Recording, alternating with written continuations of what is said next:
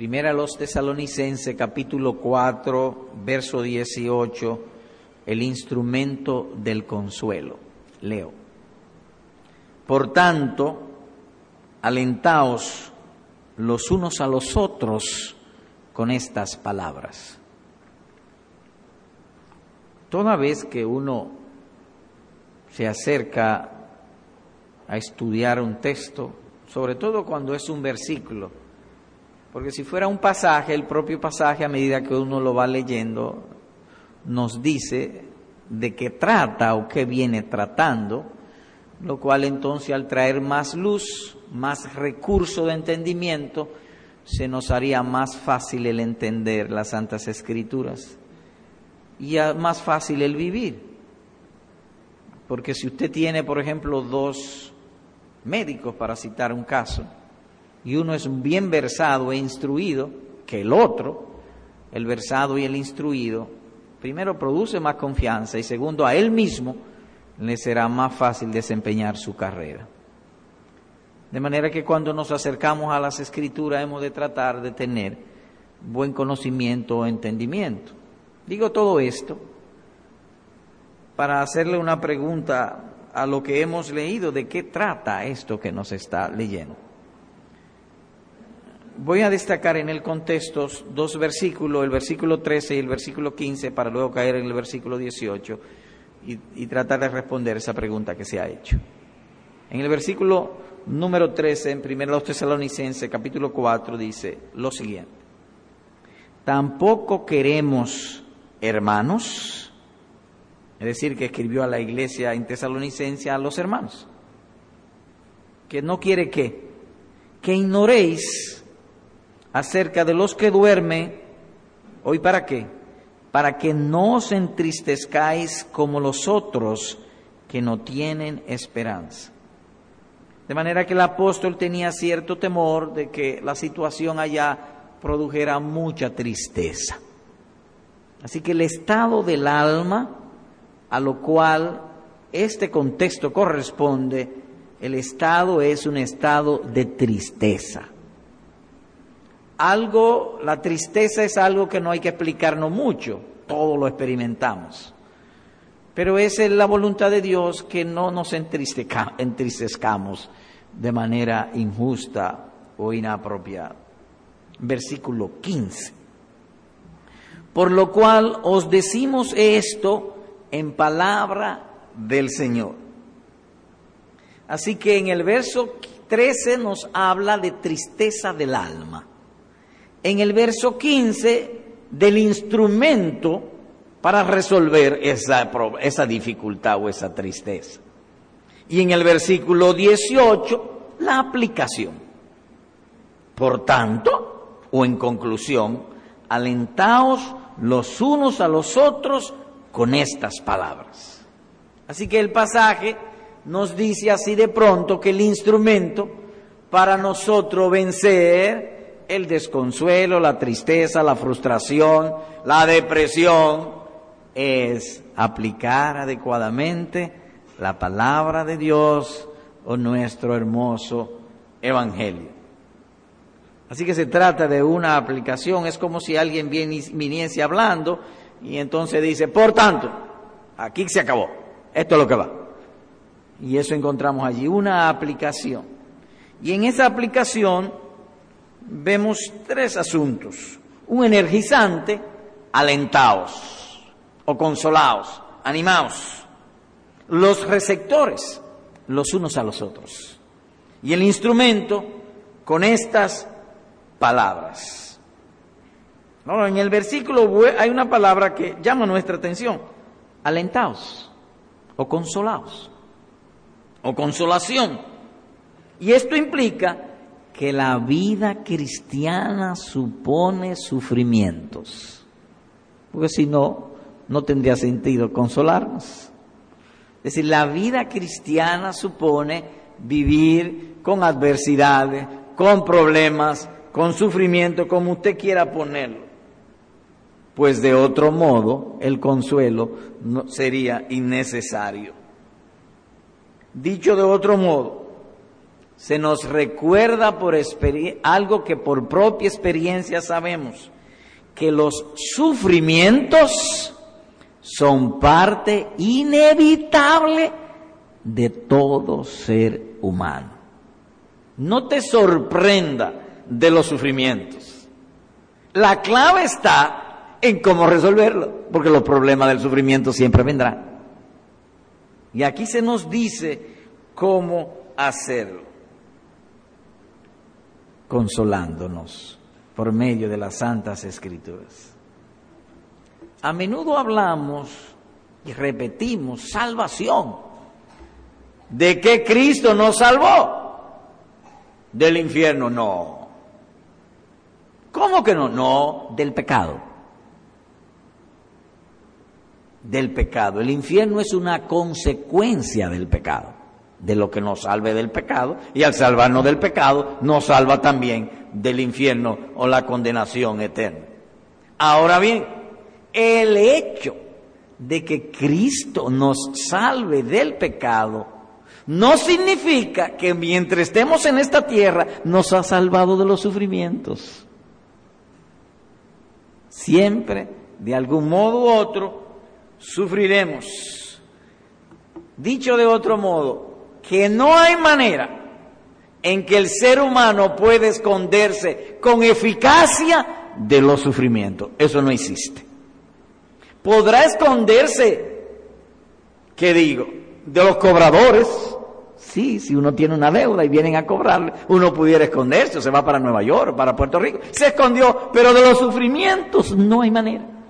Aunque te vayas a China o a Australia, allá van ellos siempre van en nuestro bolsillo, a donde quiera que vayamos. Sin embargo, somos salvos. Tenemos la manera de salvarnos, o al menos disminuir su efecto entre nosotros.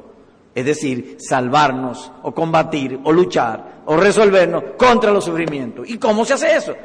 Consolándonos. Por medio del consuelo. Y en este pasaje, nuestro gran Dios y Salvador Jesucristo nos enseña cómo consolarnos unos a otros y más aún a nosotros mismos aplicando con eficacia su bendita palabra, su santo evangelio. Así que en el versículo haremos dos preguntas al versículo, dos solamente.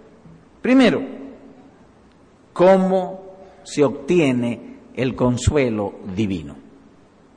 Es la primera pregunta. La segunda, ¿cómo mantener el alma consolada? Dos buenísimas preguntas. Porque como se ha dicho hace un rato, los sufrimientos son parte de nuestra dieta como ser humano en esta tierra. Pudiera un día que no tengamos comida, pero sufrimiento siempre tendremos, de algún modo o de otro. Así que el texto Vuelvo a leerlo. Primero, ¿cómo se alcanza o se obtiene el consuelo divino? Leo nuevamente. Alentaos los unos a los otros con estas palabras. Bueno, dice alentaos, es decir, que puedo hacerlo porque se me está mandando. Aliéntense, anímate, gózate. Es decir, que el Dios por medio del apóstol me está mandando a algo que yo puedo hacer. Y me da el instrumento para hacerlo, con estas palabras. Alentaos, se nos manda a hacerlo, más aún. ¿Y cómo es eso que se nos manda a hacerlo? Sí, se nos manda a consolarnos. Se nos manda, dice usted, sí, porque Dios está tan empeñado si podemos decirlo de ese modo, tan comprometido en hacernos felices que ha puesto nuestra felicidad como un mandamiento. Alentaos. Con estas palabras se nos manda el deber de vivir en gozo, en paz y en alegría, siempre gozosos.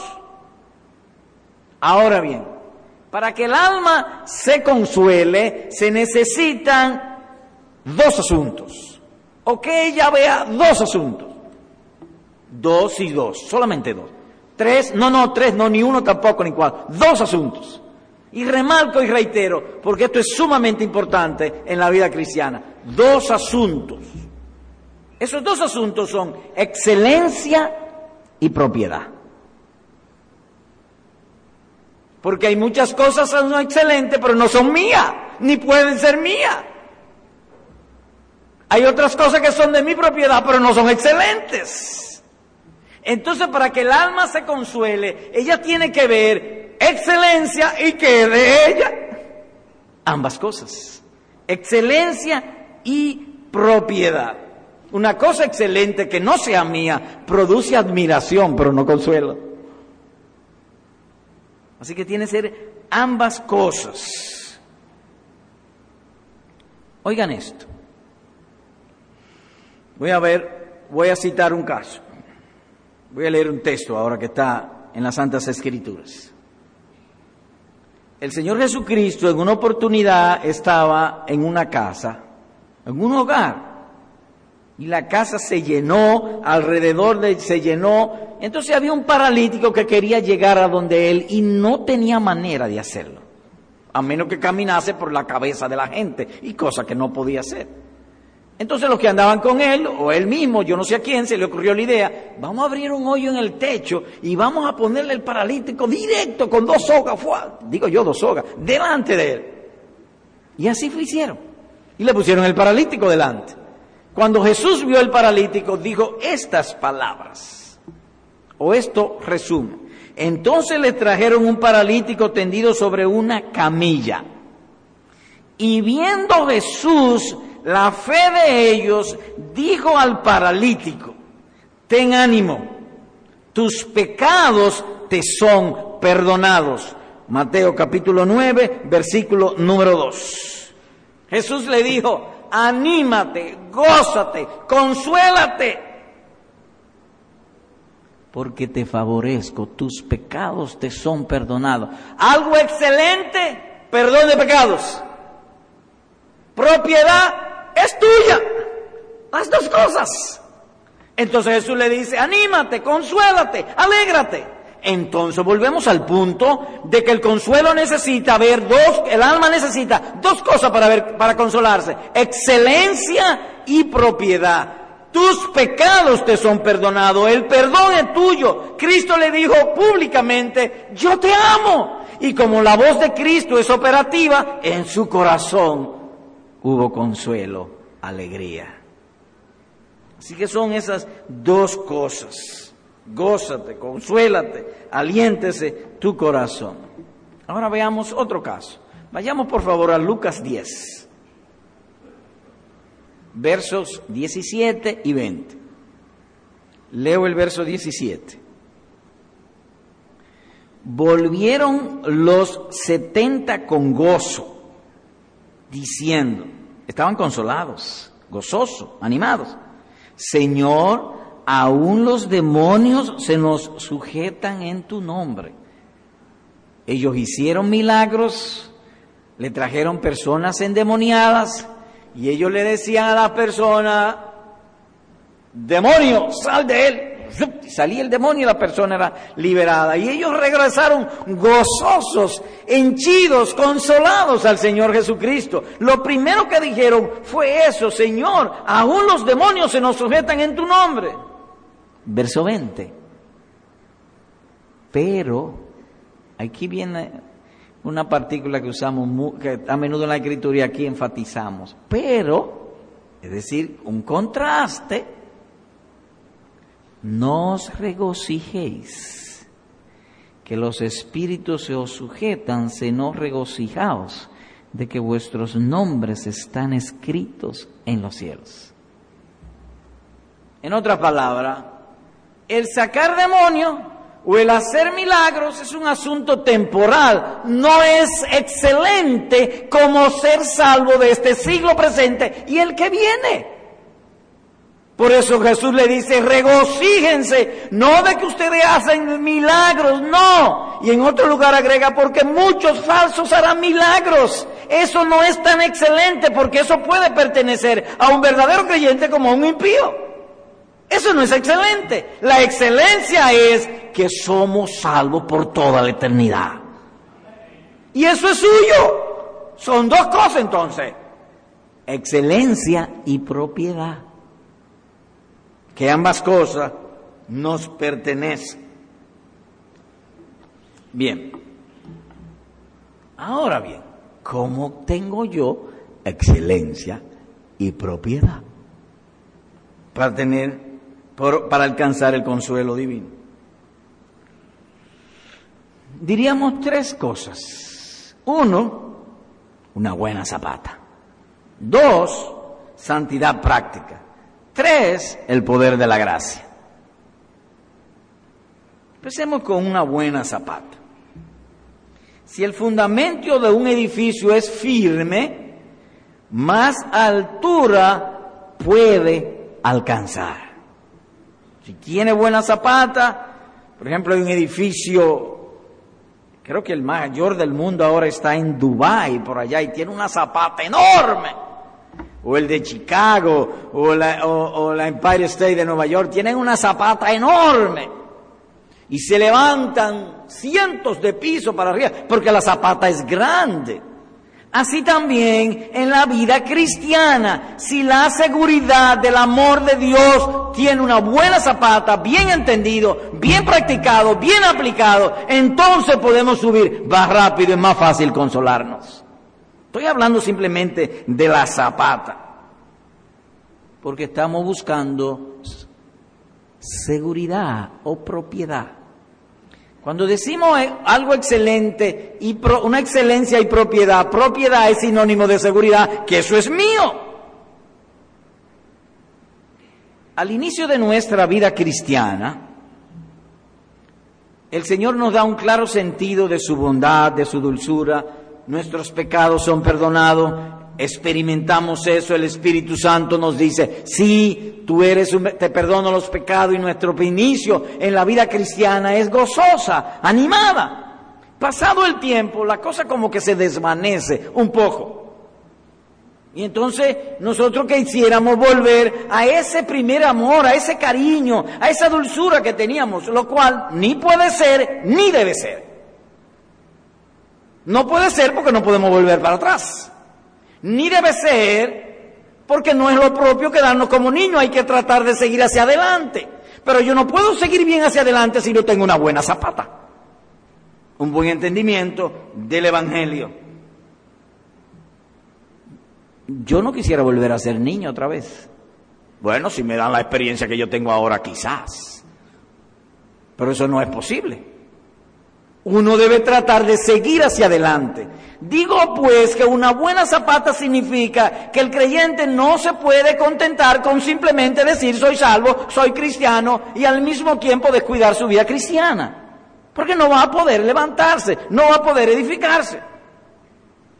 Tal como son con los niños, Así mismo es en la vida cristiana. Al principio nos cuidan, nos dan la leche, nos acuestan, nos levantan, nos bañan, pero después hay que buscársela por uno mismo. La vida cristiana también es así. Y eso es un asunto que en este tiempo la gente quiere vivir de lo que el otro sabe, de la convicción del otro, pero no de su propio trabajo y esfuerzo. Hay mucha pereza en ese sentido. Ahora bien, ¿Cómo llevar el corazón pues al consuelo y seguridad del amor de Dios? ¿Cómo? He aquí la respuesta venida del cielo. Desead como niños recién nacidos la leche espiritual no adulterada para que por ella crezcáis para salvación, puesto que habéis probado que el Señor es bondadoso como desear como niños recién nacidos la leche espiritual no adulterada. ¿De qué estamos hablando? De buscar seguridad del amor de Dios. Donde el bebé se siente más seguro o el niño donde acude buscando seguridad a su mamá. ¿Por qué a su mamá? Es la voz que más oye, la que más lo cuida, la que más lo protege. De modo que cada vez que él tiene inseguridad, quiere ir donde su mamá. Y hemos visto personas enfermas ya de más de 80 años que vuelven como para atrás y quieren ir donde su mamá. Mi papá, teniendo noventa y pico años antes de morir, un día dijo que quería ir donde su mamá. Porque allí donde la da seguridad. Por lo tanto, si nosotros oímos a menudo y atesoramos la palabra de nuestro Dios, con facilidad acudiremos a Él. Oyéndola a menudo, desead como niños recién nacidos la leche espiritual no adulterada. ¿Para qué? Para que por ella crezcáis. Recientemente leía de un fenómeno que se dio en España. Resulta que las personas antes de la guerra civil española o los españoles solían ser de estatura bajita y no, y, no fuerte, como poco delgado. Y aquí vemos muchos españoles así también, de que vinieron de aquella época. Pero después de la guerra civil, ya ellos tuvieron más comida y los españoles son grandes y más fuertes. Por la comida. De modo que es necesario una buena zapata, la comida. El sentido de seguridad viene atesorando, comiendo la palabra de nuestro Dios. El alma pues es refrescada, pero carece de firme seguridad solemne si no hay ese alimento. Pudiera oírlo de vez en cuando Y los niños a medida que van creciendo, ese sentido de independencia que ellos tienen es porque ya ellos no quieren leche, ellos quieren alimento espiritual. Soy grande, ya no quiero leche. Yo tengo una nieta que tiene tres años y antes de anoche le dice a su mamá, le van a dar la leche para acostarse. No, yo no quiero leche. La niña de tres años. ¿Y por qué? Yo soy grande. De manera pues que el alimento sólido es para cuando uno está grande, pero uno no puede crecer si al principio no le dieron suficiente leche. Y, eso, usted está hablando de leche y además de la palabra, meditar, fijar nuestras mentes, nuestros pensamientos en la palabra de Dios. ¿Cómo un huevo viene a ser un pollo? al ah, el calor de la mamá, de mamá gallina. La palabra debe ser atesorada, calentada en nuestras mentes, tenerla cerca de nuestros corazones para poder tener una buena zapata y crecer. Por lo tanto, amado hermano, si diariamente tú peleas con las escrituras, lucha con ella, la pone a un lado, simplemente quiere ojearla, va a tener problemas para crecer. Va a tener problemas.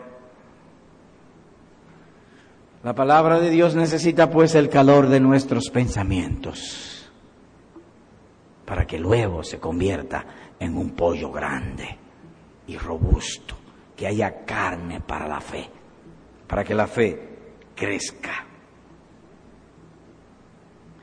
Mira conmigo un texto en Proverbios 3, por favor, abundando sobre este particular. Leo versículos 3, 5 y 8.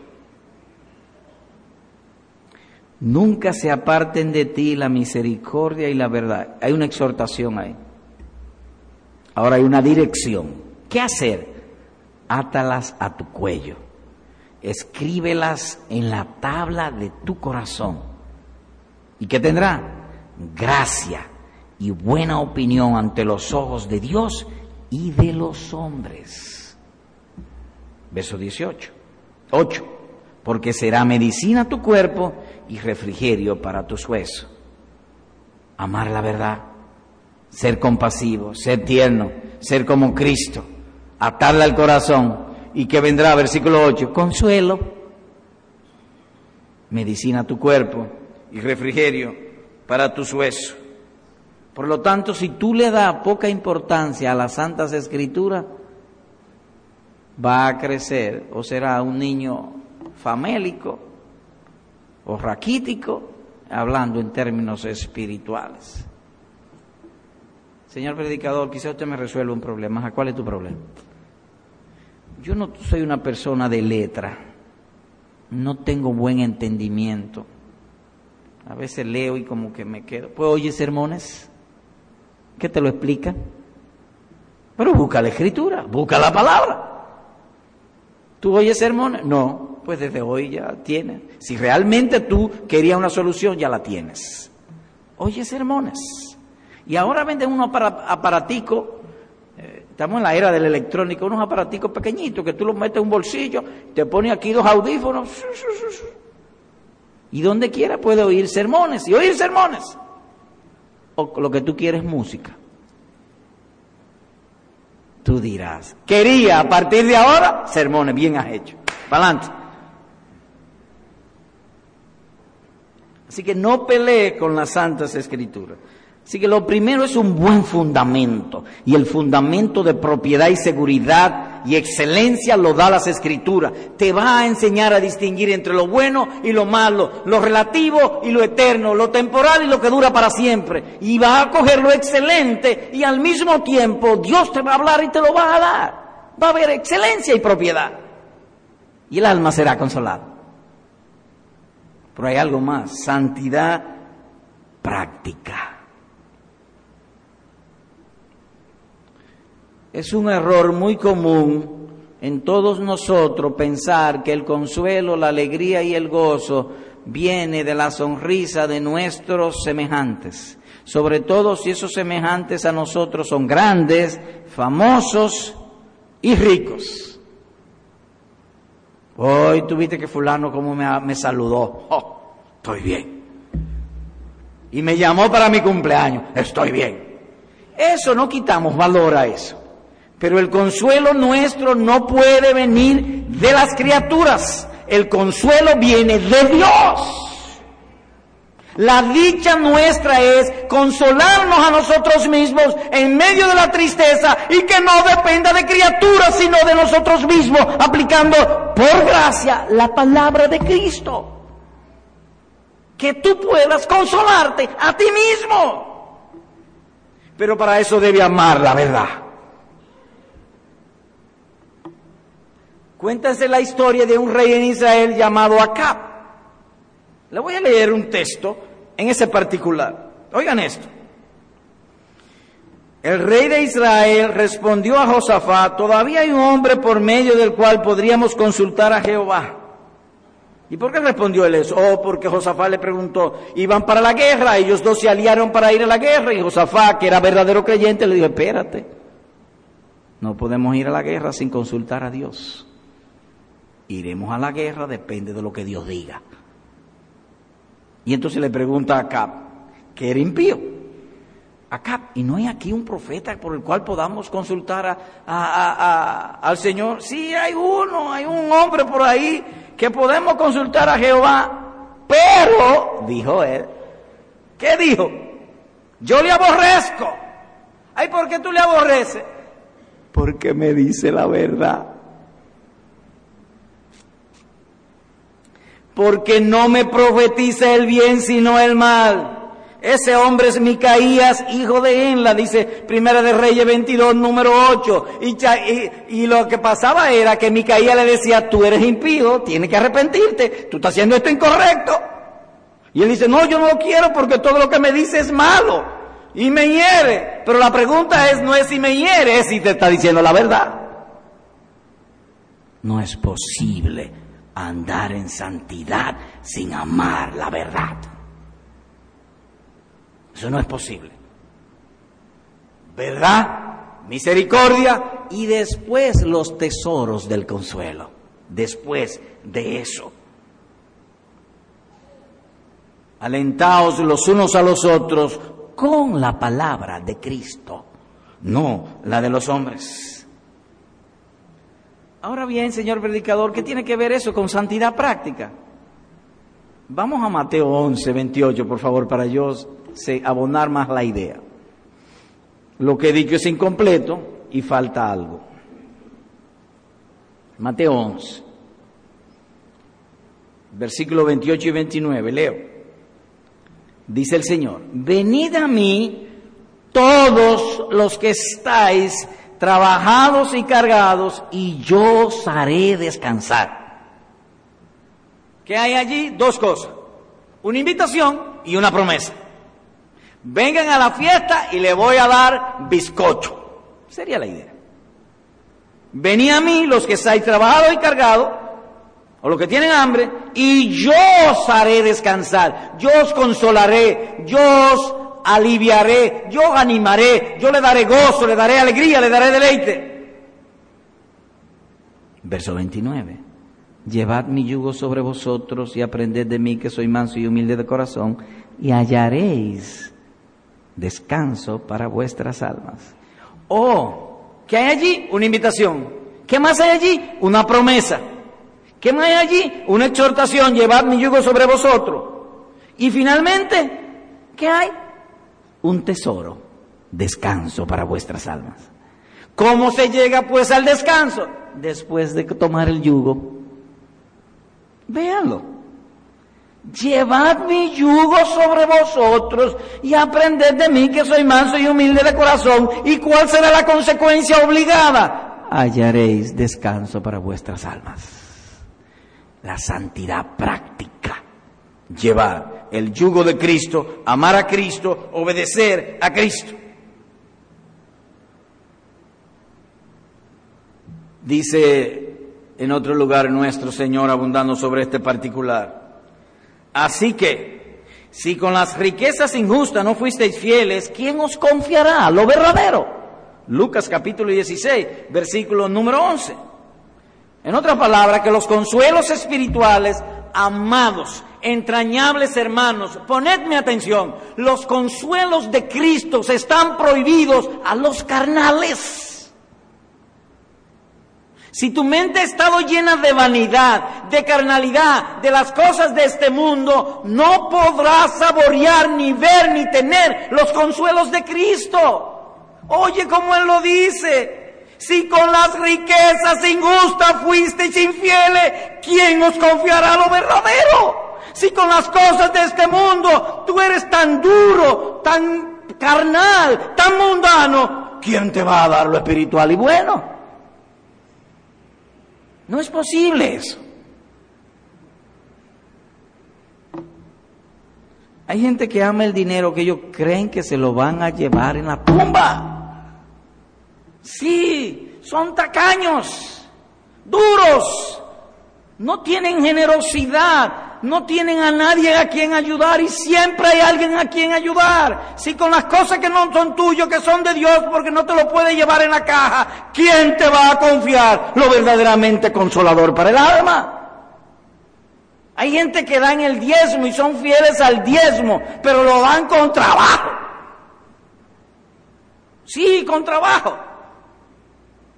Le entra el dinero en el bolsillo derecho, el diezmo, sí, lo voy a dar, se lo meten al izquierdo y vuelven y se lo meten al derecho y después lo echan. Le dan mente y mente y mente. Y si con esa caballa que dice uno, las cosas de este mundo, tú eres así, ¿quién te va a confiar lo verdadero? Ahora oye lo que agrega nuestro Señor Jesucristo. Si sabéis estas cosas, bienaventurados seréis si las hicieres. Juan 13, 17. Santidad práctica, pues, es necesaria. Una buena zapata y santidad práctica. ¿Para qué? Para obtener ese sentido de propiedad, de seguridad, porque estamos hablando de algo excelente, el consuelo del alma, que yo pueda consolarme a mí mismo teniendo los bolsillos vacíos y más que los bolsillos vacíos, teniendo el estómago vacío y enfermo de un cáncer, un cáncer terminal, consolarme a mí mismo sin necesidad de criaturas. Eso es excelentísimo. ¿Qué necesitamos? Seguridad, propiedad de que eso es mío. ¿Y cómo se obtiene? Santidad práctica. Simple y sencillamente. Oh, cuán bueno es nuestro Dios nos habla, nos explica. Entonces pone un hombre allí que se de gallo, tiene la garganta para tratar de explicarlo. ¡Oh, mire así! Cuán duros son nuestros corazones. Aquí pues yo me uno con usted y digo, Señor, ayúdanos. Pero hay algo más. Sentir el poder de la gracia. Y para eso, sentir el poder de la gracia, amados hermanos, se necesita tener un entendimiento dispuesto, preparado, presto para oír la voz de Cristo. Vayamos a Juan 14, por favor. versículo 1, versículo 4, versículo 5 y versículo 8 y 9. Anterior a estas palabras que voy a leer, el Señor Jesucristo le ha anunciado a sus discípulos que se va. Y para donde Él va, ellos no pueden ir. Y le estaba hablando de algo que a menudo Él le dijo que lo iban a matar y que iba a resucitar al tercer día y que luego entraría en la gloria del Padre y que sería ascendido para sentarse a la diestra del poder de Dios. Todo eso se lo hace saber y se lo ha dicho y ahora le dice Él, me voy. Y él nota entonces que los discípulos se quedan mm, inquietos y como es la cosa, lo hemos adoptado por este hombre y ahora este hombre dice que se va y nos va a dejar y que no podemos ir con él. Pero si nosotros lo dejamos todo para ir contigo. Como nuestro Salvador, su oficio es Salvador, antes de que el problema se agrandase, Él viene y les habla. Verso 1 no se turbe vuestro corazón. Creéis en Dios, creed también en mí. Les dije que me voy, pero he aquí el instrumento y lo que ustedes deben hacer. Confiar. Confíen en mí. A menudo uno oye de alguien que le dice una persona a otro, mira, mira fulano, confía en mí, yo te resuelvo. Y uno confía. Pero aquí es Cristo el que lo está diciendo. Confía en mí, yo te resuelvo. Versículo 4. Y sabéis a dónde voy y sabéis el camino. Le digo, Tomás, Señor, no sabemos a dónde va. ¿Cómo podemos saber el camino? No había entendido. No puso la debida atención. Versículo 8. Felipe le dijo, Señor, muéstranos el Padre y nos basta. Pues está bien. Pues muéstranos el Padre. Versículo 9. Jesús le dijo, tanto tiempo hace que estoy con vosotros y no me has conocido. ¿No me has conocido, Felipe? ¿Y cómo el asunto? El que me ha visto a mí ha visto el Padre. ¿Cómo pues dice tú, muéstranos el Padre? Ahora miren el panorama. Ellos, el temor, la ansiedad vino a su corazón. Cristo entonces les da el remedio. Confíen. Y entonces Tomás, ajá, y, pero ¿dónde tú? Muéstranos el camino. Y el otro dijo, pues está bien, ok, pues muéstranos el Padre. Felipe, el que ha visto al Padre, ah, me ha visto a mí, ha visto al Padre. Dios, o mejor dicho, yo soy Dios manifestado en carne. ¿No ha leído el, el Antiguo Testamento que Dios iba a habitar en la tierra? ¿Tú no te acuerdas de la pregunta que hizo Salomón? ¿Y cómo es eso que los cielos de los cielos no pueden contener tu grandeza y tú vas a vivir en la tierra? Felipe, ese soy yo. Y él seguía sin entender, porque no puso la debida atención. De manera que no solamente es echar una buena zapata, tener una vida práctica, una, una vida de santidad práctica, sino también poner la debida atención a las escrituras, a la palabra de Cristo. Yo soy Dios y soy de ustedes, lo más excelente, la propiedad es vuestra. Y ellos seguían sin entender. De manera que uno pudiera tener a Dios con uno y uno no darse cuenta. Dios pudiera estar de tu parte, favoreciéndote, y tú no darte cuenta o no tener seguridad, porque quizá no ha puesto la debida atención a sus palabras. Oye esta, Jesús ha dicho, yo he venido para que tengan vida y vida en abundancia. Al creer eso debiera ser más que suficiente. Así que hemos visto en primer lugar una buena zapata, amar la palabra, santidad práctica y sentir el poder o ese sentido de propiedad en nosotros, siendo nosotros diligentes. Porque en este pasaje, Pablo le dice, alentaos con estas palabras. Y de aquí se desprende que Dios Dios puede darnos el pescado cuando estamos hambrientos, pero no. Él nos enseña a pescar. Alentaos, ustedes mismos pueden hacerlo. Nosotros podemos consolarnos, alegrarnos, deleitarnos y gozarnos a nosotros mismos sin necesidad de criatura. Dios nos lo ha dado. Pero eso se requiere diligencia para aprender a pescar. En segundo lugar, ¿cómo mantener el alma consolada? Bueno, de las tres consideraciones anteriores se concluye que para obtenerla se requiere diligencia y esfuerzo para adquirirla, para mantenerla, ser cuidadosos. Ser cuidadoso. Porque se trata de una joya de grande precio. Llevar el corazón agitado y turbado a paz y contentamiento sin necesidad de algo fuera de uno.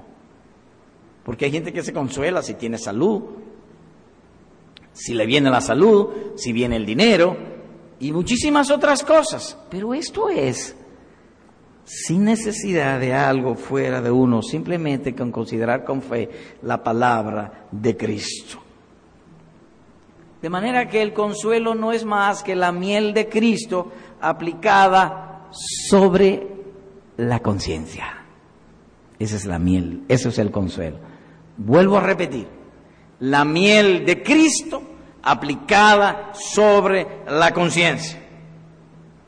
Cuando uno comete un pecado o una falta, la conciencia se agita.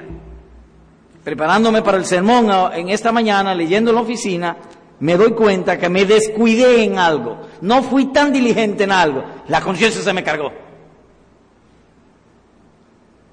El consuelo se va. ¿Qué hice? Oh, me arrepentí, pues yo no tengo otra cosa que hacer. Señor, perdóname, que por mi defecto no se maltraten las almas. Habla tú.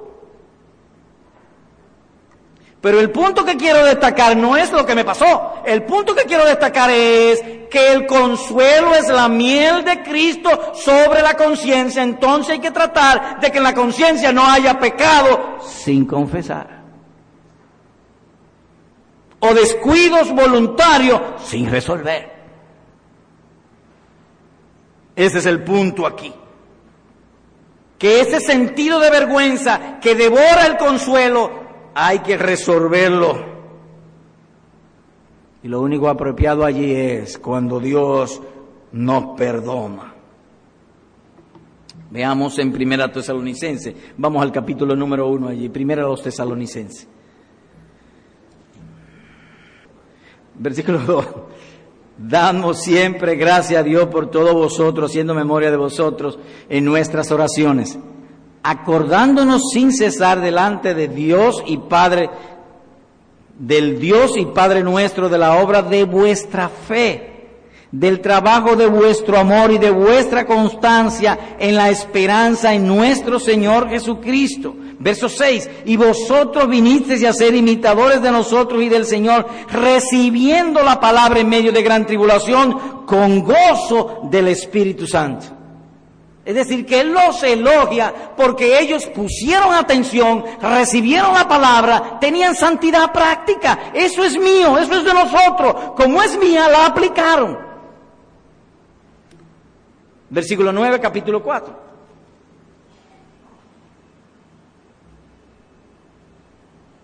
Pero acerca del amor fraternal no tenéis necesidad de que os escriba no tiene necesidad que yo les hable a ustedes de que se amen unos a otros.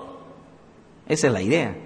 ¿Y por qué? Porque ustedes mismos habéis aprendido de Dios que os améis unos a otros. Ya lo practicaban, amaban a Dios y amaban también a sus hermanos. En ese contexto entonces pasa el versículo 18. Por tanto, alentados los unos a los otros con estas palabras. ¿Con cuáles palabras? Las palabras que ellos habían oído, habían aplicado y habían vivido. Se requiere de nosotros entonces diligencia y esfuerzo.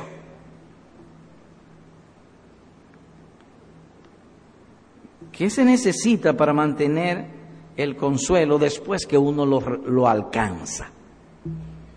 Ya recibimos el consuelo, ¿qué se necesita? Dos cosas, velando contra el pecado y buscando crecer en la gracia. Velando contra el pecado y buscando crecer en la gracia. El verdadero creyente, y esto es importante, el verdadero creyente experimenta aborrecimiento universal al pecado. ¿Qué usted quiere decir con eso?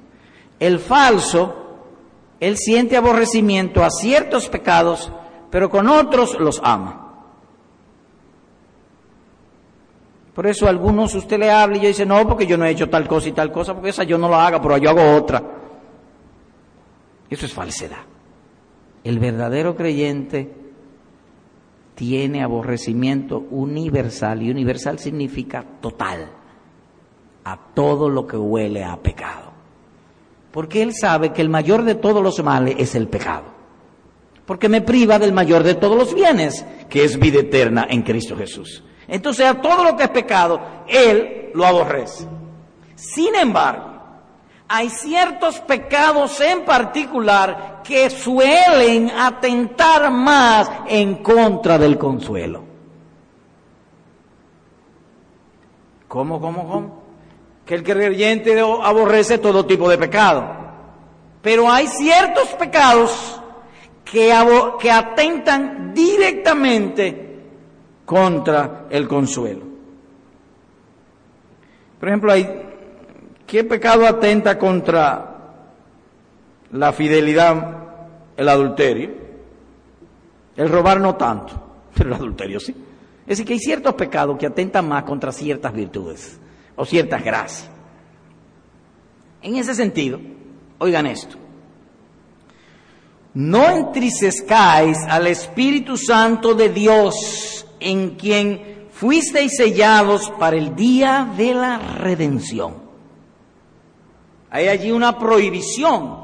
No entristezcan al Espíritu Santo, porque el Espíritu Santo es el Santo Consolador.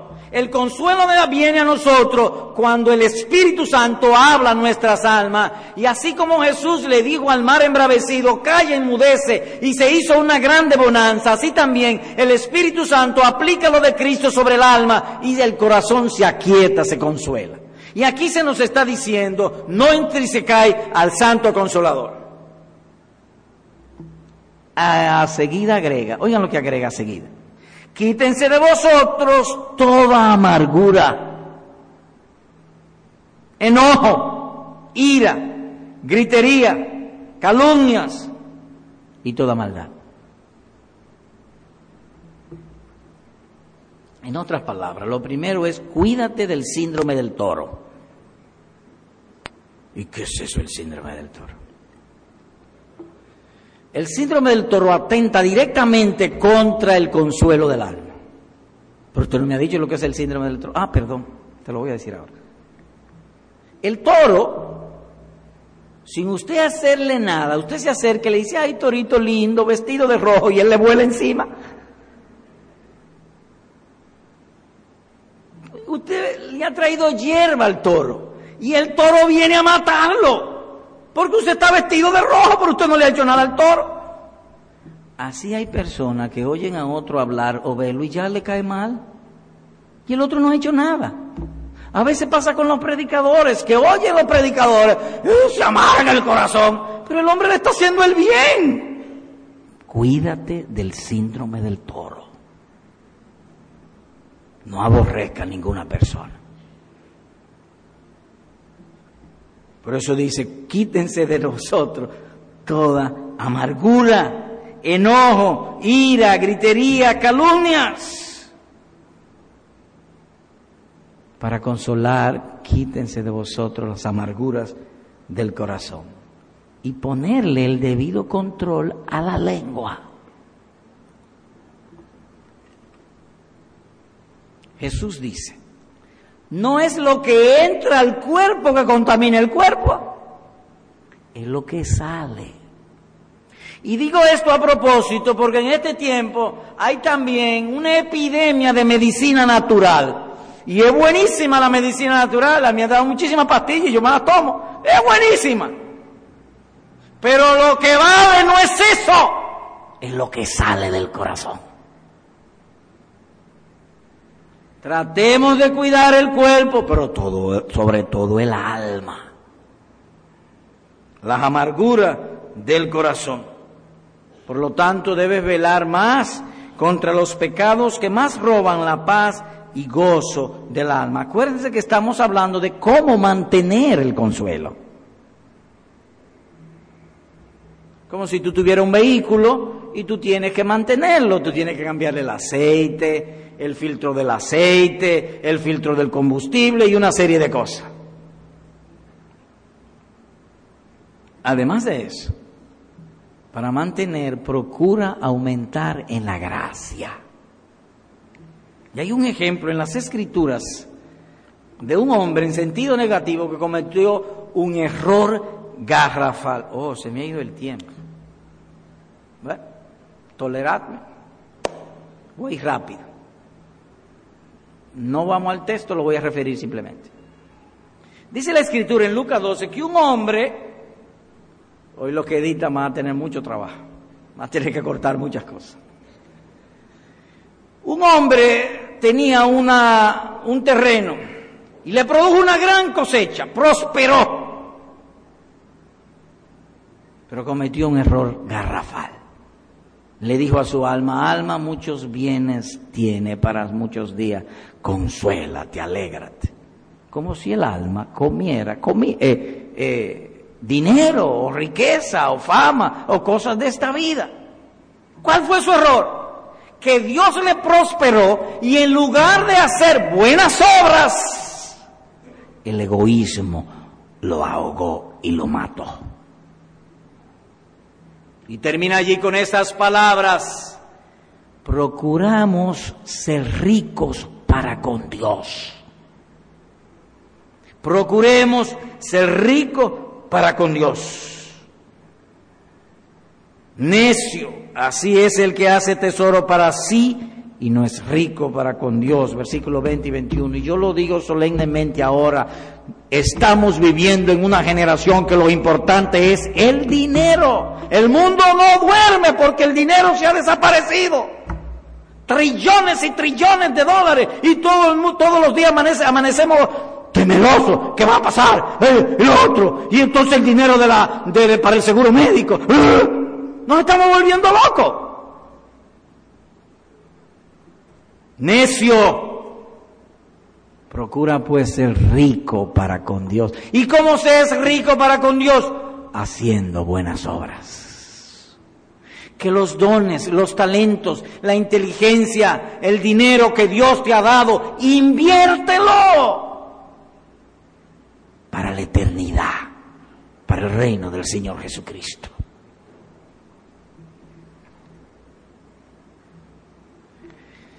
Por eso, hermano, procurad con mayor empeño hacer firme vuestro llamamiento y elección, porque haciéndose estas cosas no tropezaréis jamás. Por lo tanto, es imposible lamentarse y quejarse sin al mismo tiempo herir la conciencia.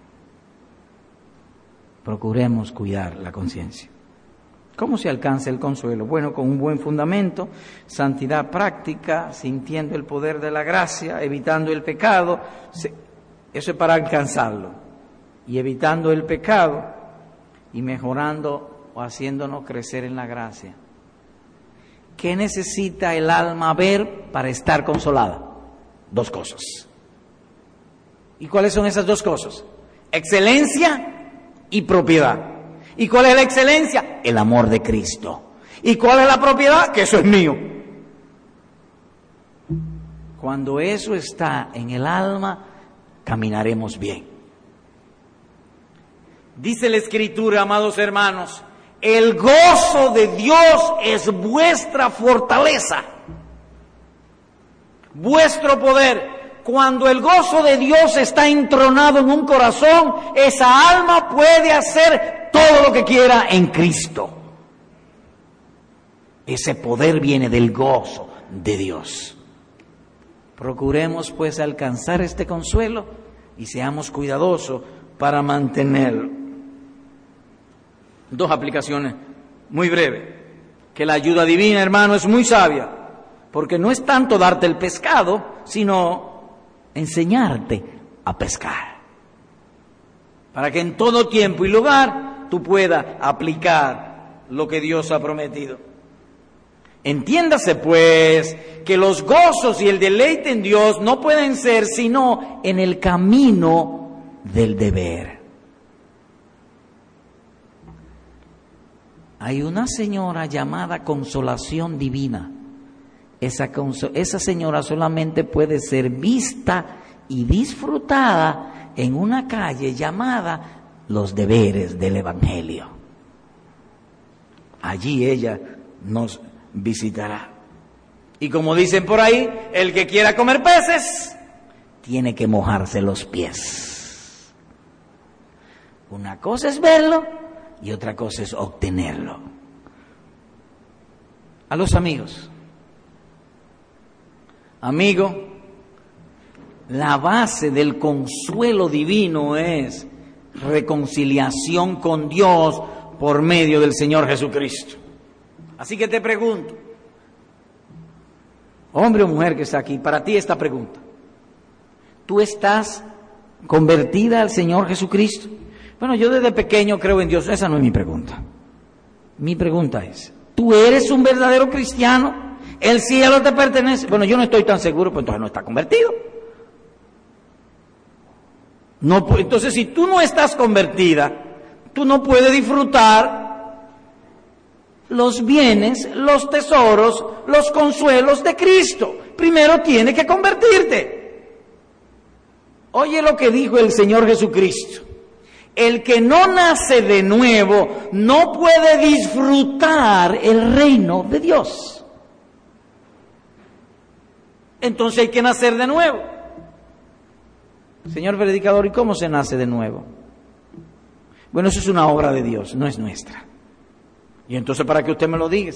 Para que ores a Dios y se la pida a Él. Así que ahí mismo en tu asiento tú puedes hacerlo. Señor, perdóname, porque yo he vivido más para el reino de este mundo que para el reino de Cristo. Perdona mi incredulidad. Hazme nacer de nuevo y hazme conocer el gozo, los placeres y los consuelos de tu Santo Espíritu. Así que, amados hermanos, alentaos, consolaos unos a otros con estas palabras. Amén.